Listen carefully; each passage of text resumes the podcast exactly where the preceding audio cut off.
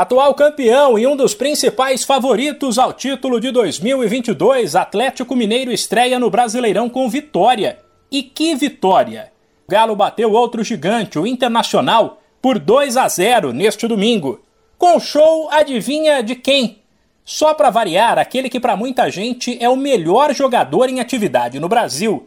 Foi o cara da partida, Hulk, que marcou dois golaços.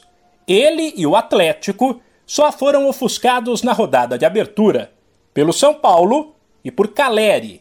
No Morumbi, o tricolor, neste momento líder da competição, aplicou 4 a 0 no Atlético Paranaense, com três gols do argentino.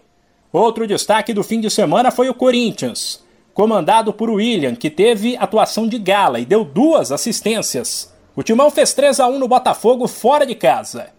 Outros favoritos ao título, porém, não tiveram a mesma sorte.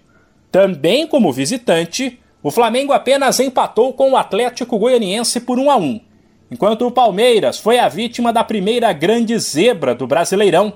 Em pleno Allianz Parque, o Verdão fez uma partida horrorosa e acabou derrotado pelo Ceará por 3 a 2. No Maracanã, o duelo entre os gigantes Fluminense e Santos terminou empatado sem gols, resultado que não foi bom para ninguém.